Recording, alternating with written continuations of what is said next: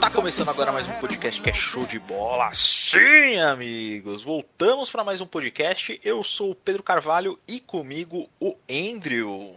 Opa, opa, bom dia, boa tarde, boa noite, meus queridos.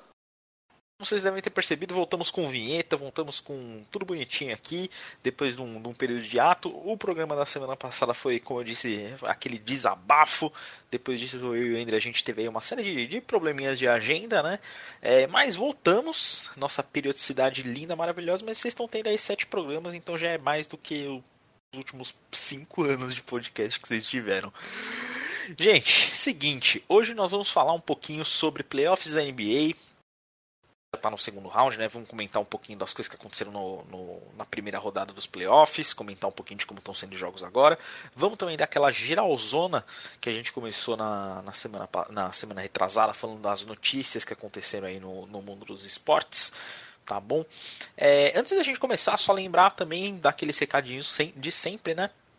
Começando que a sua avaliação lá no Spotify, você seguir a gente, tudo bonitinho, é sempre muito importante. Então, ouça a gente no Spotify, no Show de Bola Podcast, ouça a gente no, no Google Podcast, no Apple Podcast, onde quer que você ouça, você vai conseguir lá assinar o feed bonitinho. Os programas eles estão saindo, lembre-se, esse novo feed ele só tem os programas novos. Os programas antigos vocês vão ter que ir no podcast show de bola. Não consegui mudar o nome com o Spotify também para para mas vocês vão ver que o feed antigo vai estar tá lá, feed antigo é, escrito, então vai ficar fácil para vocês entenderem. Sempre compartilhem com seus amigos, tá? Por favor, ajuda muito a gente você não só ouvir, mas compartilhar. Então, quero também agradecer a todo mundo que ouviu. Tava vendo os nossos analytics aqui e tá assim, nosso podcast tá com uma média boa até de, de, de, de ouvintes por episódio, né? Pra gente que não, compartilha isso com quase ninguém. Então, de novo, agradecer todo mundo aí que ouve, compartilha com a galera, se inscreve lá no, no, no feed do Spotify e, de novo, vamos seguindo aí. É, lembrando também que se você tiver alguma, alguma opinião de pauta, quiser conversar com a gente, quiser ter seu e-mail lido aqui, é só mandar para contatoshowdebola.gmail.com. Vai ser sempre um prazer ler o que vocês mandam pra gente, ver o feedback de vocês, que é muito importante para saber se a gente está mandando bem. Ainda tem algum recadinho para dar? Não, você é sempre perfeito nos recados. É, muito obrigado, eu sei. Modéstia à parte, vamos seguir então aqui para o nosso giro de notícias, né, do mundo esportivo, mundo da bola. Vamos começar então para a notícia mais pá, assim, que teve agora, não, foi, foi... Quando que teve a trilha do, do, do Julio Jones, Andrew? Foi na terça, né? Na terça, Julio Jones, wide receiver do Atlanta Falcons, foi trocado para o Tennessee Titans foi, se eu não me engano, uma segunda, uma pick de segundo round, mais uma pick de quarto round pelo Julio Jones e para uma pick de sexto round, foi isso mesmo, né, Andrew? Exatamente. Perfeito. O Julio Jones, que né, um pouquinho antes da trade acontecer, ele estava falando, né, o camp dele ali falou que ele queria ir para um jogar com um quarterback que tivesse um bom braço, jogar para um lugar que ele não tivesse muito sobrecarregado, que ele pudesse é, receber aquelas bolas longas ali. É, lembrando que o Julio Jones é discutivelmente um dos melhores wide receivers da geração dele, só que ele não é um cara de, muito, de muitos touchdowns, né? Ele é um cara que tem muitas recepções e muitas jardas, mas não é aquele cara que vai receber ali. Acho que, acho que ele nunca chegou, inclusive, até mais que sete, sete touchdowns numa temporada, né? É, com o Tannehill isso muda um pouquinho, porque o esquema do Titans ele, ele é se adequa um pouco melhor ao, ataque de red zone, né? Por mais que tenha o Derrick Henry, é, ter um wide receiver como o Jones, o tamanho dele, que vai também suprir a, a, a saída do John Smith, vai mudar bastante esse jogo de red zone, né, Andrew?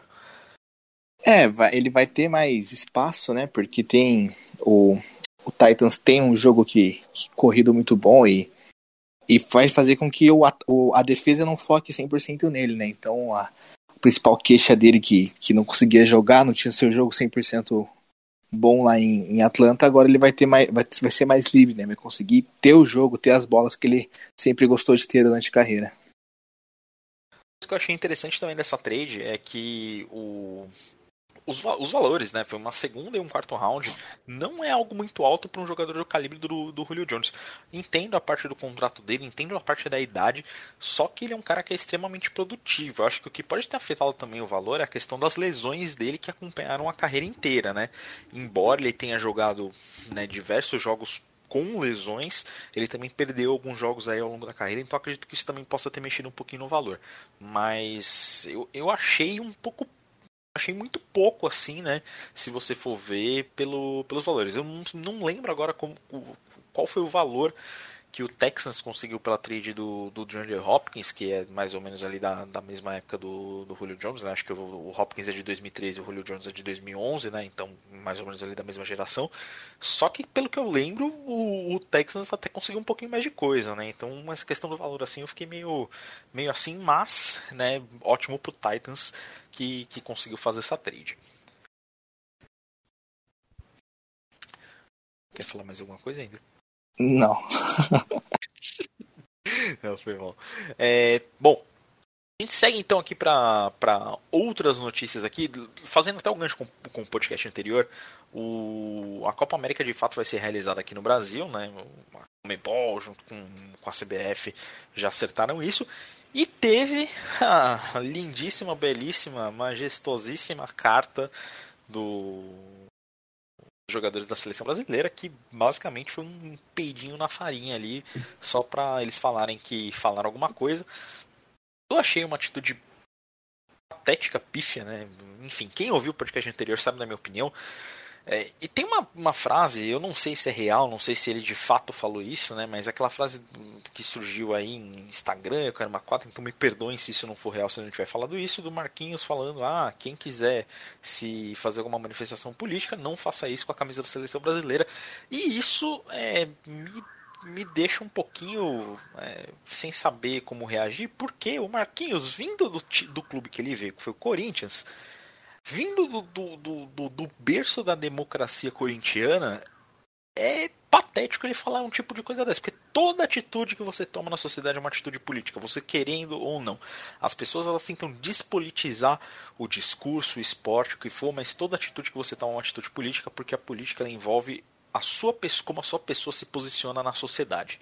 Então, quando os jogadores eles tinham uma chance de ouro para abordar temas, por mais que eles falassem, não, vamos jogar a Copa América e tal, é, eles não falaram as coisas importantes, que seriam lembrar que no, o nosso país ele segue tendo números elevadíssimos de vítimas, estamos chegando, né, conseguindo caminhar, quebrar recordes para chegar em 500 mil mortos. É, e cara, são 500 mil pessoas, sabe? Não é 500 mil qualquer coisa, sabe? As pessoas elas pensam que elas elas acho que a gente já perdeu um pouquinho do tato de pensar que são vidas sabe? Que, que se perderam por uma doença que de novo tem vacina e pode ser evitada com um apoio né estrutura do governo coisa que esse governo patético não está fazendo nada né? É os jogadores não sei o que, que teve de conversa por trás tal mas os jogadores pipocaram né? Porque a declaração do Casemiro lá foi toda que eles iam falar alguma coisa, iam se posicionar totalmente, iam bater o pé e dois dias depois ali morreu, né? Não, não teve nada, foi só uma, uma cartinha ali, como o Pedro falou, só para mascarar ali a opinião. Então, algo por trás deve ter rolado, cara. A gente não tem como saber o que ainda, né? Não, não saiu nada sobre, ninguém investigou nada, mas algo por trás deve ter rolado, porque é patético, né? Essa Copa América no, no Brasil é simplesmente patético. Lembrando também que a, essa mudança de ventos aí dos jogadores da seleção brasileira ocorreu logo depois da saída do Caboclo. Né? Não foi uma saída, foi um afastamento dele por 30 dias, enquanto ocorrem as investigações dele por conta de assédio sexual. É, e se eu não me engano, né, essas, essas acusações têm até as provas, foi liberado, se eu não me engano, em algum portal, é, das conversas que ele teve com a funcionária, enfim. É um total desrespeito e esse cara ele não devia nem estar tá mais empregado de fato, né? É, e assim, ele saiu e os jogadores da seleção brasileira falaram: ah, não, tudo bem, agora a gente vai jogar. Parece que foi o que eles queriam ali é, é mexer quanto a isso, né? Bom, a gente segue agora então na, na última semana, na, nessa semana no caso, né? Teve os jogos da Copa do Brasil. Na semana passada, o São Paulo tinha jogado contra o gigantesco 4 de julho do Piauí perdeu de 3 a 2. O estagiário do 4 de julho entrou na mente dos São Paulinos do mundo todo, principalmente a do, do, do, Pablo. E o São Paulo ganhou de 9 a 1 no jogo de volta deles, depois de ter levado um, um gol do 4 de julho nos primeiros 30 segundos de partida. É, o São Paulo, enfim, fez o que tinha que fazer, né? Não era nada além do esperado ter, ter, ter tido essa vitória. Logicamente, um, um placar bem, bem elástico, bem vistoso. Só que o que fica, né, é, dessa vitória é o fato do moleque de 15 anos que cuida do, do, do, do Instagram e do Twitter lá do, do 4 de julho ter entrado na mente de todo mundo com a zoeira e foi maravilhoso. O, o, o que eu acho que assim, o, o eu não. Eu acho o torcedor São Paulo muito chato, porque ele tem muita soberba. E deu pra ver que os jogadores de São Paulo também. Os jogadores de São Paulo. São Paulo tava com uma. Nove anos sem ganhar título, ganhou um paulista, os caras já. Não, vocês têm que ter respeito respeito e papai. Mano, é futebol, os caras vão zoar. Vocês podiam ter respondido zoado à altura por ter feito nove gols e subiram no sapatinho e falaram: Não, porque vocês têm que respeitar. Não adianta ter sonho se não tiver respeito. Vai tomar no cu, né, Daniel Alves? Puta que pariu, velho. 40 anos na cara e ficar dando respostinha atravessada assim, vai se fuder. Você acabou de meter 9 a 1 no time, do, um time do, do do Piauí, que esse provavelmente foi o maior jogo que, que eles tinham espera, que deu uma vitrine tremenda para eles e vocês metem essa em vez de, pô, abraçar a zoeira do, dos caras, né? Porque, querendo ou não, ganharam um, um, jogo, né? E isso já é um feito tremendo, um time sem estrutura, um time com, com pouca mídia conseguir fazer isso, né? E Andrew, como que os outros times paulistas, além de São Paulo, São Paulo, né, passou? Como os outros times paulistas saíram na Copa do Brasil, por favor? Bom, é. Ai, cara, que tristeza, mas o Pera aí que minha mãe entrou aqui. Pera aí, vai, de novo. Puxa de novo o teu gancho aí, por favor. e aí, dona Andrew? Bom, e Andrew, conta aí pra gente então, o São Paulo se classificou, né, pra próxima fase da Copa do Brasil e os outros times paulistas, o que, que, que houve? Bom, os outros dois da capital, né, acabaram rodando, né, o Corinthians já tinha perdido o primeiro jogo pro Atlético Goianiense pateticamente no, no Itaquera, né? Itaquera por 2 a 0 foi lá para Goiás, não conseguiu fazer nada, não jogou. O time tentou, mas é muito, muito, muito, muito, muito, muito ruim. Não, não arrumou nada, um 0 a 0 que foi bem controlado pelo time do Atlético mesmo, né? Então passou aí. E o grande momento da nossa quarta-feira de futebol, que foi o Palmeiras sendo eliminado pelo CRB nos pênaltis. De novo, o Palmeiras ferrando nos pênaltis, né? Que tinham ganhado na casa do CRB, foram para São Paulo jogar 1 a 0 na bagagem, acabamos de ganhar a Libertadores, acabamos de ganhar a Copa do Brasil. Foram lá, não jogaram nada, tomaram 1 a 0, foi para os pênaltis lá. Meu Deus, um festival de pênalti perdido. Pênalti perdido aqui ali, bola na trave, o goleiro pegou, bola para fora, de tudo quanto é jeito. E foi eliminado de novo, né? Com detalhe do goleiro do CRB deitando no Everton na cobrança, tá? Deitando. E o outro time de São Paulo que ninguém liga é o Santos, que passou do Cianorte, também não fez nenhuma obrigação, mas ninguém liga pro Santos, né? Exatamente, o, o, Santos ele é time do litoral, então foda-se. Porém, cara, falar especificamente do Palmeiras, porque assim, o Palmeiras ganhou a Copa do Brasil, ganhou Libertadores. Ah, porque foi sorte do Palmeiras. Ah, porque cara, o time tem mérito sim do, que fazer o que fez na Libertadores e na Copa do Brasil. Só que como disse o nosso amigo Lucas Lima, beijo Leila Lopes, como desaprendeu a jogar futebol Palmeiras nos últimos três meses? Primeiro que assim, é, o time, ele. Cara, como é que você perde. É, foram quatro eliminações por pênaltis, né, Andrew? Quatro, quatro derrotas. É, as, as, últimas quatro disputas eles perderam todas, né? É, é inadmissível você ter um time desse calibre e os caras simplesmente não saberem definir jogo nos pênaltis. Ok que pênalti é loteria, que envolve um monte de coisa, mas pô, esse, é como diz a tia Leila, Leila, né? Nossa, gente, o gol é muito grande. Como assim vocês não conseguem fazer um pênalti? Ela vai lá e dá aquele chute ridículo e faz gol? Puta merda, é só você fazer isso que você vai conseguir fazer gol realmente, né, cara? E o time do Palmeiras não consegue fazer isso. Eu acho que não vou colocar toda a culpa no no Abel, porque eu acho que ele, ele ele tem culpa até certo ponto, mas, cara, a culpa maior eu tô achando que ele não conseguir controlar o emocional do time ou manejar muito bem o time que tá jogando tantos jogos em tão curto período de tempo.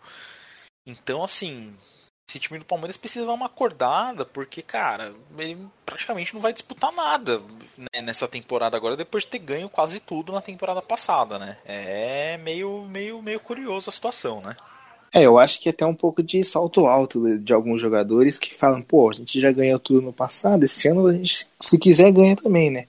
E, pô, disputa de pênaltis, cara, é só, sei lá, um treino antes do jogo, treina 10 minutos lá, cada um bate 3, 4 pênaltis, pronto, cara. Aí. Bom, seguimos então para a Eurocopa, vai começar nesse domingo, né? E não tem muita, muita coisa do que a gente falar, na verdade, da Eurocopa, até começarem os jogos. É, as seleções, cara, muita seleção da hora. A Eurocopa, na minha opinião, depois da Copa do Mundo, ela é o melhor campeonato de seleções que tem, porque a Copa América é, uma, é, é, sempre muito a mesma coisa. Você tem Brasil, Argentina, Uruguai Chile, e você só tem esses times sempre né, se trocando na final. Ah, 2019 teve o Peru, foda-se.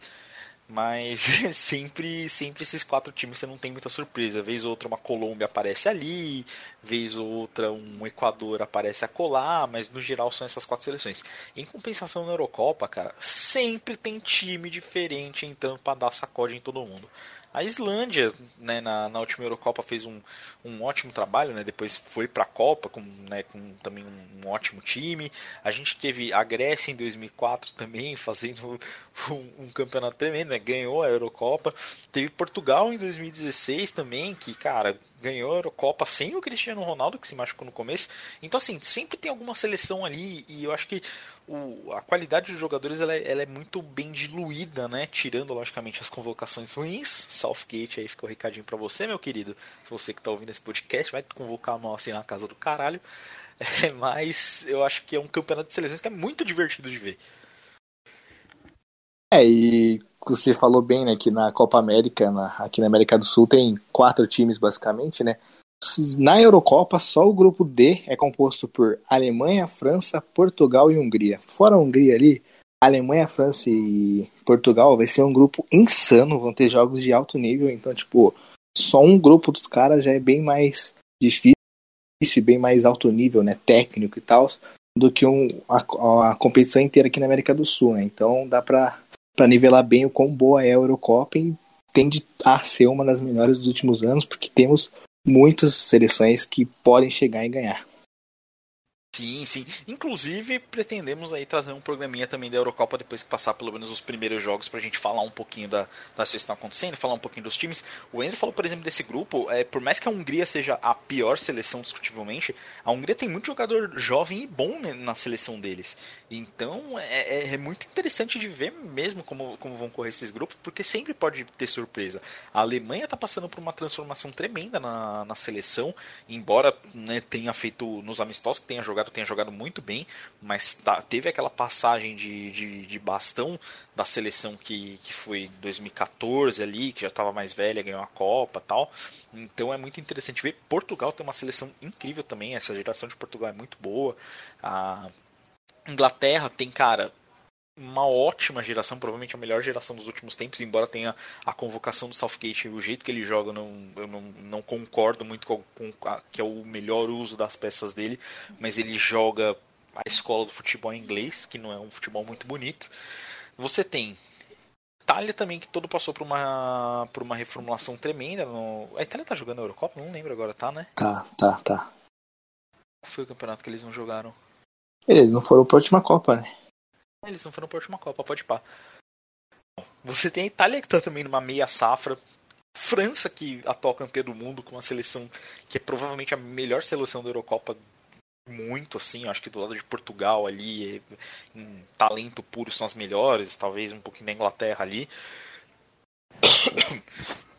Então, assim, você tem muita seleção muito interessante. Você tem a Espanha que é, não tá com a melhor seleção possível, mas tem uma ótima seleção, enfim. É, tem até o Bélgica, né, que tá. É, tá pra fechar, fechar o ciclo deles aí já. A geração belga que não meu porra nenhuma em 10 anos de, de geração belga. então, assim, a, a Eurocopa é um, é um campeonato que vai ser muito interessante da gente acompanhar e vocês vão ouvir mais dele por aqui. Vamos seguir então agora para assuntos realmente importantes, que é o LeBron voltando a usar a camisa 6, depois da, da incompetência do, do setor de, de roupagem do Lakers ali de ter errado a data de, de ter mandado o, os números para a Nike poder emitir, para a liga também poder já, já colocar ali na no seu estratégia de marketing. O LeBron volta a usar o número 6. O Anthony Davis não vai usar 23, vai continuar usando a 3, mas vale lembrar que o LeBron com o número 6 é provavelmente o jogador mais perigoso da história da NBA, ainda mais se ele estiver usando a bandana e o, a manguinha da braçadeira, porque o tensor, né? Porque o que aquele homem fez durante esse período, quando ele estava número 6, bandaninha e o tensor, é extremamente ridículo. É, realmente, se ele voltar a jogar naquele nível ali, acabou para todo mundo, porque nunca vi um atleta jogar no nível naquele que LeBron jogava em Miami com a número 6. Mas é isso, né? Tem que ver o que, que vai ser aí. Tá tudo certo? É, então eu caí aqui. Repete assim. É, a parte que eu falei para você, você repete o que você falou. É, tem que ver o que esse homem vai fazer com a número 6, porque provavelmente o maior atleta que eu já vi, num nível absurdo, quando jogava em Miami lá com a bananinha aí com o número 6, então vamos ver se volta no tempo, se rejuvenesce aí, volta a jogar muito o LeBron que tá por apuros, né? É isso aí. O, o, Lakers, inclusive, a gente vai falar um pouquinho mais deles quando a gente for falar dos jogos de playoff.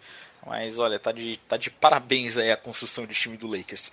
Falando mais um pouquinho do mundo do futebol, falar de algumas transações aí do, do mundo da bola. A gente teve na, na última semana um tro uma troca de técnicos onde o Ancelotti, né, o Carlo Ancelotti deixou de ser técnico do Everton, virou o novo técnico do Real Madrid, ele decidiu não continuar na, no, no Real. Eu pessoalmente eu acho uma troca muito boa porque o Ancelotti eu acho ele um ótimo técnico, embora ele esteja um pouquinho atrás assim na, na, na questão de se atualizar quanto ao futebol, ele ainda assim é um técnico excelente que sabe muito bem gerir um grupo, é, eles têm uma adaptabilidade muito boa, então acredito que ele vai sim fazer um ótimo trabalho no Real. Inclusive, foi a fundação do time dele que o, o Zidane pegou e ganhou suas 148 Champions Leagues com o Real. E também teve a demissão do Pirlo na Juventus e voltou o Maximiliano Alegre para a Juventus. Essa também foi uma, um, uma contratação do Juventus que eu achei muito boa, porque a Juventus ela tá passando por uma reformulação aí e, cara, tava precisando também de um técnico bom para poder fazer isso. O Alegre é um nome excelente. Junto disso, entre as notícias de transferências várias que teve, tem duas que estão chamando bem bastante atenção. Uma delas é o Sancho no United. O Fabrício Romano, né, o cara o melhor insider que tem de transferência de futebol atualmente, ele estava reportando que o United já fez duas propostas para o Borussia Dortmund. O Borussia Dortmund quer 90 milhões mais 5 milhões de euros em, no, no que eles chamam de add-ons, né? que são aquelas questões de, de valores variáveis. Né? E o United está aos pouquinhos aumentando esse valor, né, Andrew? É, o acordo com, com o Sancho, né, com os agentes do Sancho ali de contrato já estão fechados, né? O, o United e o Sancho já tem os cinco anos de contrato, os valores que vai receber e tal. O que o United está tentando é pechinchar absurdo que já faz dois anos que está nessa palhaçada e o Borussia já baixou muito o preço, né, comparado ao ano passado que queria 120 milhões.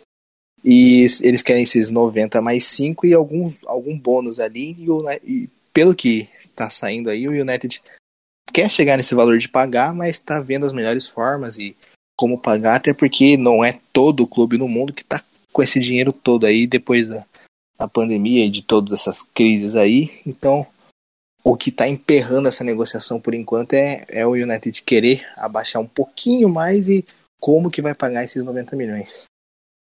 É, foi o que a gente estava conversando no grupo, que se tem um time que consegue gastar isso e recuperar esse dinheiro, é o United, né? E falando também em clubes com dinheiro, tem algumas outras notícias assim gerais. O Abramovich, do, dono do Chelsea, falou que está disposto a gastar os 145 milhões, se não me engano são libras, né, Andrew? Ele Isso, falou, né, dá 200, 200 milhões de euros. Não está disposto a gastar os 200 milhões de euros para comprar o Haaland do, do Dortmund. O Dortmund, inclusive, está tentando também renovar o contrato do, do Haaland para tirar a multa rescisória, eles terem mais poder de negociação com os outros clubes, né? Porque a multa rescisória do Haaland no, no ano que vem fica em 75 milhões, o que para o Haaland é simplesmente dinheiro de, de troco de pão, sabe? É, qualquer clube na Europa vai se matar tapa para tentar pagar isso e ele vai ter ali total controle sobre a carreira dele, o que pro, pro Dortmund não é muito bom. E o Dortmund que, cara, incrível como vende mal esse time, né? Isso quando não perde jogador de graça, vídeo Lewandowski.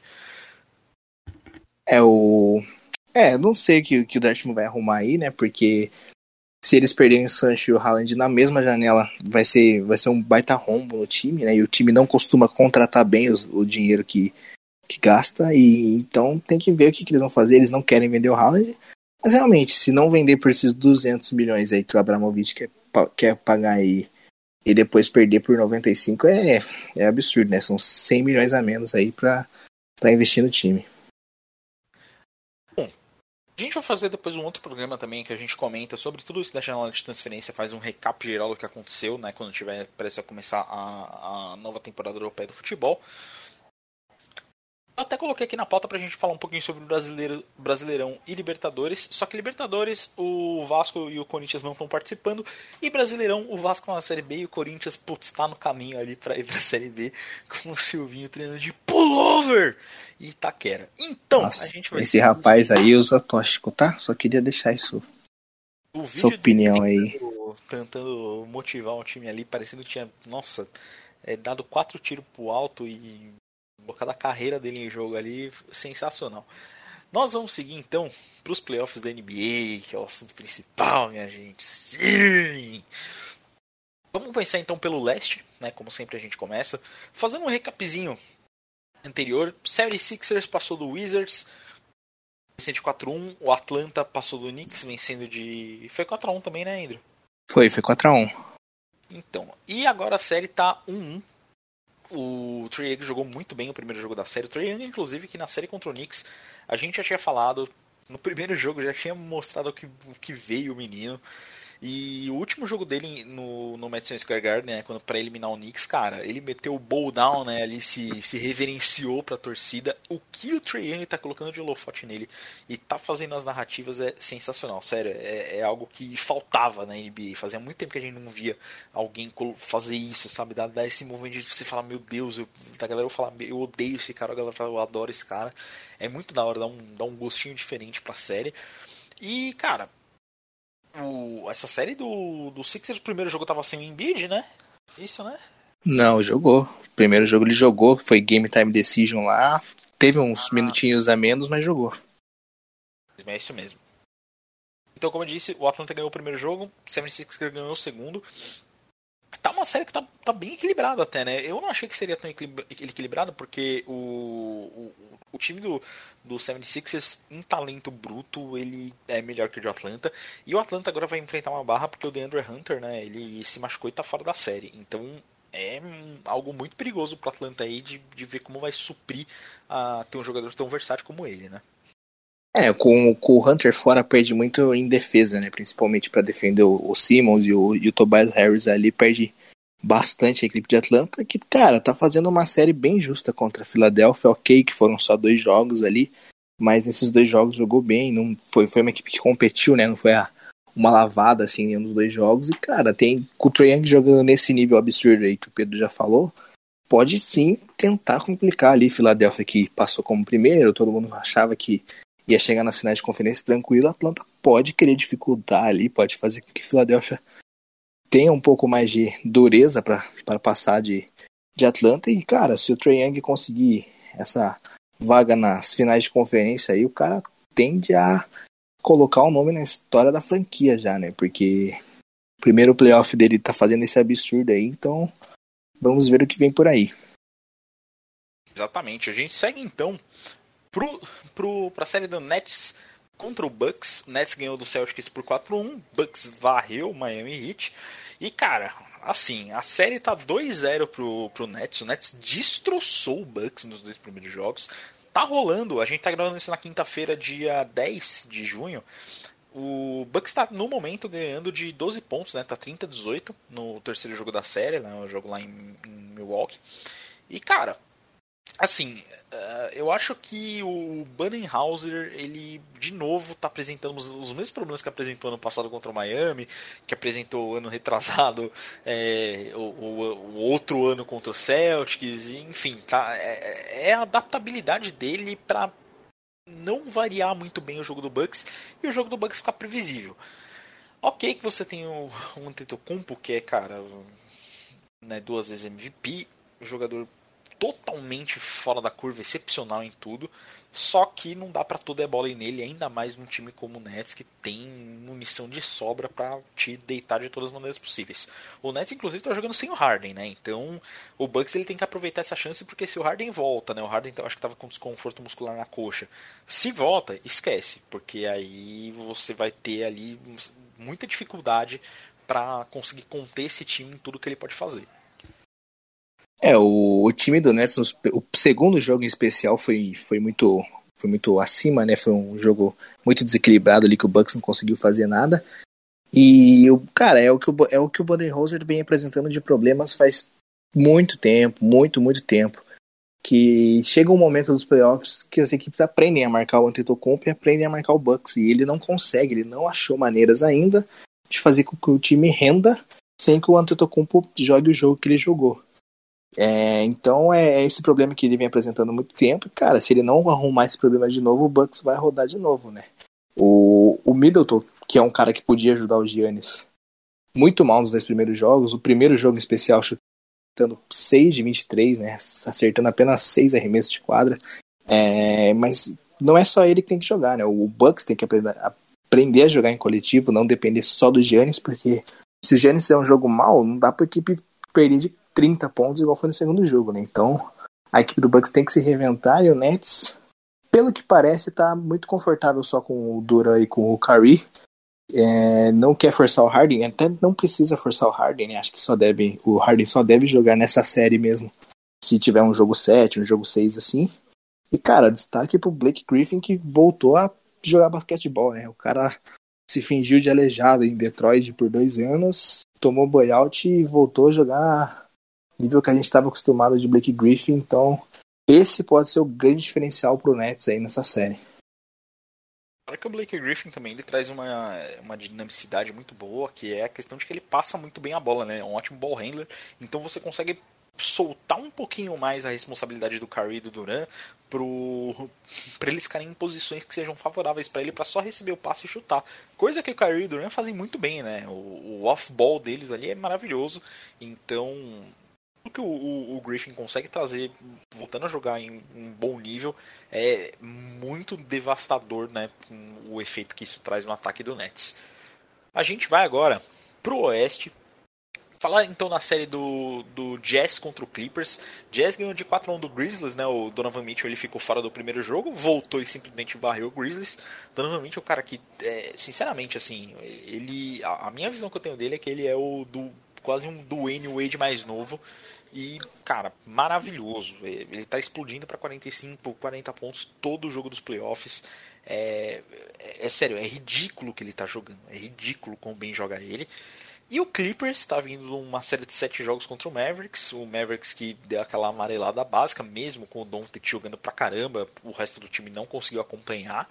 Quando devia ter matado o jogo, não matou. E, cara, Clippers tá tá atrás um jogo, né? O, o Jazz tá, tá 1-0 no momento na série. E o Clippers, de novo, ele apresentou aqueles problemas de falta de entrosamento e dos jogadores não conseguirem é, cumprir as suas funções básicas ali em, em, campo, né? Rudy Gobert, que é o atual Defensive Player of the Year, jogou muito bem o primeiro jogo, né? Inclusive bloqueando o, o... Morris. Morris na, na, na sexta para empatar o jogo. Então, assim, tá, tá sendo muito, muito. jogando muito bem o time do Jazz no geral, né? É, o Jazz que tá sem o Mike Collin, né? Não, jo não jogou o primeiro jogo e não vai jogar esse segundo ali com dorzinhas na coxa, né? O famoso hamstring. Então, o Donovan Mitchell, cara, é o moleque que nasceu para jogar playoff. Pedro falou que lembra bem o Dwayne Wade, lembrando que o Dwayne Wade agora é sócio, né? Majoritário também do, Utah Jazz, então sempre tá ali na quadra ajudando o Donovan Mitchell na em algumas causas, né? Experiência, não preciso dar o currículo do, do Wade aqui. E o, o, cara, o Jazz é um time muito ajeitado, né? O Chris Snyder é muito bom coach, então a equipe tá seguindo o seu jogo. E o Clippers é incrível como esse time começa mal as séries, né? Contra a Dallas começou é, 0-2, né? Perdeu os dois primeiros jogos jogando muito mal, depois engrenou e, e jogou, e agora contra o Utah também começa atrás de novo. Mas é incrível como a equipe demora para se ligar que, que tem que ganhar, né? Que não precisa de sete jogos para ganhar. Se se esforçar um pouco pelo talento que tem no, no, em todo o roster ali, consegue ganhar em cinco, seis jogos. Então, o Clippers tem que ver esse mental aí de se ligar e, e ganhar jogos logo. Uma das coisas que me incomoda também muito no Clippers, é, por mais que eles tenham aquela, aquele conceito de ter o, o load management, né, eles, eles controlarem muito bem o tempo de jogo dos seus jogadores, se eles não ficarem muito cansados ou se lesionar. Cara, o Kawhi Leonard ele é provavelmente um dos cinco defensores da atualidade da NBA um dos melhores defensores de todos os tempos. Não é à toa que quando ele ganhou, é, ganhou um, dos MVPs das, das finais dele foi defendendo o LeBron. Era o papel dele era defender o LeBron. Ele ganhou um, um MVP de finais por conta disso, né? Então assim, o que eu vejo, a maneira como o Kawhi foi pro Clippers foi basicamente mandando no time, né? Então, pô, o cara mora em San Diego e tá indo para Los Angeles treinar todo dia, cara. É uma cidade que tem um trânsito gigantesco, logicamente que ele deve de helicóptero.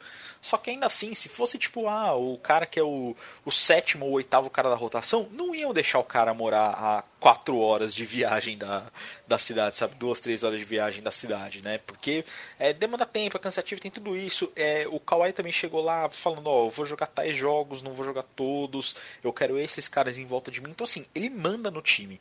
E você não colocar o Kawhi como o, o cara que vai marcar o principal jogador ofensivo do outro time, igual foi na série contra o Mavericks, que ele simplesmente não marcou o Doncic. Quando marcou, ele teve, ele teve um efeito muito bom no Doncic, que perdeu muito na eficiência.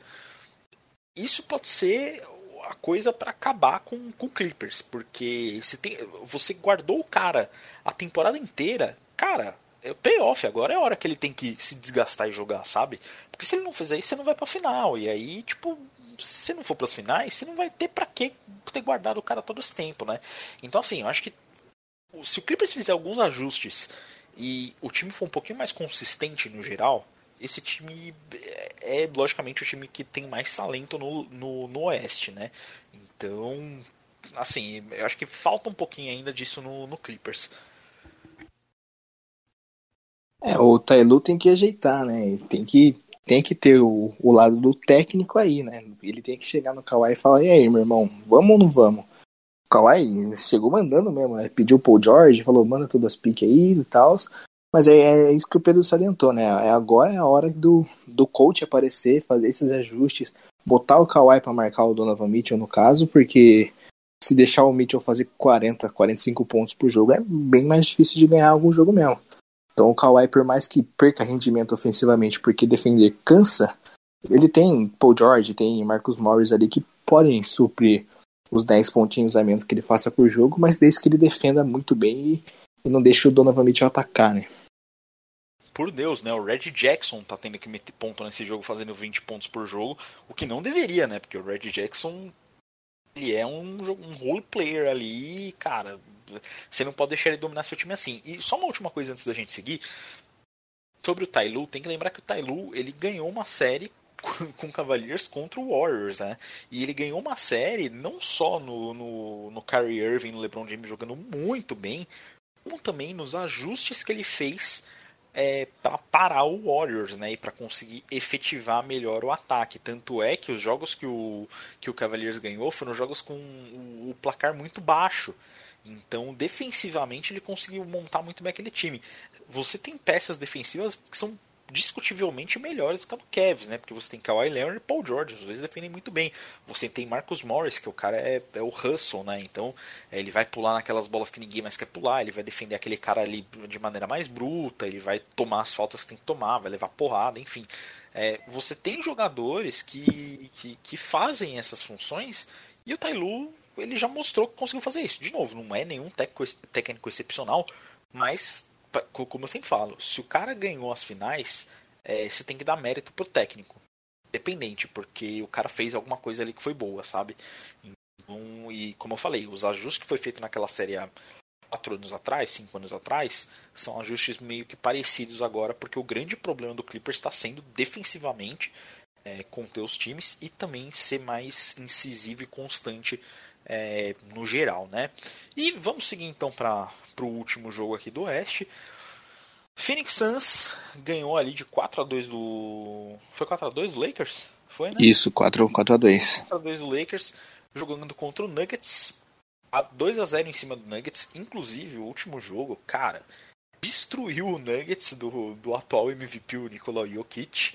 E assim, o Suns ele tá muito encaixadinho. É, eu sempre uso o, o, Chris Paul por causa do Ender, que sempre amarela, mas o que tá jogando o Chris Paul, o cara tá frio como gelo, ele simplesmente não erra. Ele é o cara que. O, o que eu acho incrível não é o fato dele dar 20 assistências, né? não, não 20, mas 15 assistências por partida sem errar. O que eu acho incrível é ele dar as assistências pros caras que ele sabe que o cara vai fazer aquela cesta e aquele, aquele cara vai entrar na, no, no hot streak ali para continuar jo jogando bola. Então, assim. É, a... então, assim, a mentalidade do Chris Paul é um negócio fora de sério, cara. Ver ele jogar dessa maneira é muito bom. E, de novo, a gente vê o Nuggets passando pelos mesmos problemas que tem passado por todos os outros anos. Esse ano tá sem o Jamal Murray, então você perde uma arma ofensiva muito boa, que ia dar muito trabalho pro, pro Suns. E, cara, sinceramente, eu não vejo muito Nuggets conseguindo sair dessa, porque o Suns tá vindo de um jeito muito bom, né, cara? É, a montagem de elenco que o Monte Williams, que deveria ter ganhado o Coach of the Year que o nosso querido Thibodeau ganhou, é, fez foi incrível, né? O elenco é muito encaixado, as peças se complementam muito bem, né? O Chris Paul e o Booker ali são, são dois caras que se complementam muito. Aí tem o, o Bridges e o Crowder que são alas que metem muita bola de três e, e defendem muito bem também. O, o DeAndre Ayton tá fazendo um playoff muito bom, muito bom. Para quem criticava o DeAndre Ayton falando que ele era soft, tá ficando quieto nesse playoff, porque o playoff do cara tá muito bom. E, cara, o Suns é uma equipe que é o que o Pedro falou, a, confi a confiança que o Chris Paul passou para os jogadores tá, foi incrível, né? A mentalidade que ele passou e, e eles estão lá no alto, né? Eles estão confiantes, sabem que são um bom time, então tipo, eu não vejo também o, o Nuggets, apesar do Jokic, é, virando essa série aí, até porque Michael Porter Jr., que era o cara para ajudar, tá vindo muito mal, né? Tá, parece que tá abalado ali, não sei o que acontece com o rapaz, mas não tá jogando bem. Aí você tem que depender de Facundo Campasso e Austin Rivers sendo seus guardas titulares numa série de playoffs. Também é uma coisa que, que pesa muito, né? Não ter o, o Jamal Murray aí. O Aaron Gordon, que veio na troca, não tá jogando bem também. Então, é um Nuggets. Um Nuggets. Hum, uh, uh. Então. então, é um Nuggets que tá muito Jokic dependente, né? Então, se o Jokic não tem um jogo de 40 pontos, 10 assistência, 15 rebote, o, o time não ganha. E, e não, você não vai uma final de conferência jogando com um jogador só, principalmente no Oeste, né? Então, não, também não vejo o Suns. Vejo um pouco de dificuldade com os jogos agora em Denver, mas não vejo o Suns perdendo essa série, não. E é isso, né? É o time que tá no melhor momento por enquanto. Finalizar aqui, uma coisa que eu achei interessante também da, desse, dessa disputa, desse jogo, dessa série né, entre os dois, é porque de todos os times que o, que o Denver poderia pegar, que explora mais as fraquezas do Denver, o Suns é o time que mais faz isso, porque o Suns ele consegue, ele vai chutar de perímetro em alto volume muito bem e o Nuggets não tem esses jogadores para defender de perímetro, né? E também não tem os jogadores para atacar de perímetro, porque seria o Jamal Murray que faria isso. Então assim, cara, eu não vejo nem dificuldade do, no, Suns no, nesses jogos contra o Denver assim, logicamente, não desmerecendo nem nada, mas é um matchup que ele não é muito bom, né? Então, cara, vai ser, vai ser uma série complicada pro Nuggets e eu tô muito curioso para ver. Ainda mais depois da maneira que eles que, é, que, que, que, o Suns veio desde o final do, do da bolha no, no ano passado. É, cara, eu acho, acho realmente muito, muito interessante. Estou muito curioso para ver como esse time vai ser. E a minha aposta aí para chegar nas finais, inclusive, porque depois que eliminou o, o, o, Lakers com LeBron fica jogo aberto, né? Porque você tirou o melhor jogador da liga. Então, se você tirou o melhor jogador da liga, cara, o que, o, o que tiver ali fica meio faz, sabe? Então, é, é, eu acho que até inclusive por conta disso, o Oeste nos playoffs tá, tá bem interessante esse ano para ver o que, que vai acontecer. Se o Chris Paul chegar nas finais, eu choro, hein? Choro, tatu CP3 na perna, faço os caralho. Quero ver então essa tatuagem aí. Puder, só chegar nas finais? Não, ganhar, a, a tatuagem é ganhar, né? Chegar nas finais ah, só chora, tá, só chora. Tá, só. Então tá, então tá. Então se ganhar, tá registrado aqui em áudio. Chris Paul na o, perna. O Ender vai tatuar o Chris Paul na perna. Vai tatuar o Chris Paul, inclusive, no Banana Bolt. Exatamente, pode ser, pode ser. Meu povo, seguinte, terminamos por hoje o programa. É de novo, desculpa aí por, por, ter, por ter demorado para soltar um programa. A última semana foi estressante, teve problema de agenda também. Essa semana também foi bem corrida. A gente está gravando isso na quinta-feira, pretendo lançar para vocês na sexta-feira sem falta. E também pretendo aí suprir também um pouquinho mais da, da, da falta de programas aí que, que teve para vocês na semana que vem, trazendo umas coisinhas mais diferenciadas e provavelmente também uns programas um pouco menores. Agradecer de novo a todos os ouvintes e principalmente ao Andrew que está sempre aqui comigo. Opa, perdão. é, não, é isso aí, chamando, a gente tá aqui gravando sempre, dá mais pro final do mês aí, pra, pra julho também vai ter mais programinhas sobre futebol e outras coisas, então fiquem ligados. Exatamente. E é isso aí, gente. Vamos agora jogar um fifinha monstro no Pro Clubs, que a gente precisa se manter na segunda divisão. E vejo vocês na próxima semana. Falou! Tchau, tchau!